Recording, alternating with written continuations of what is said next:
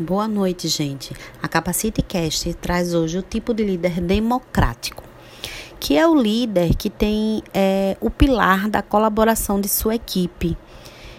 É, esse líder tem como característica ser muito comunicativo e demonstrar confiança nos seus liderados. O ponto forte de um líder democrático é incentivar o envolvimento do time em todas as atividades, inclusive nas decisões que devem ser tomadas.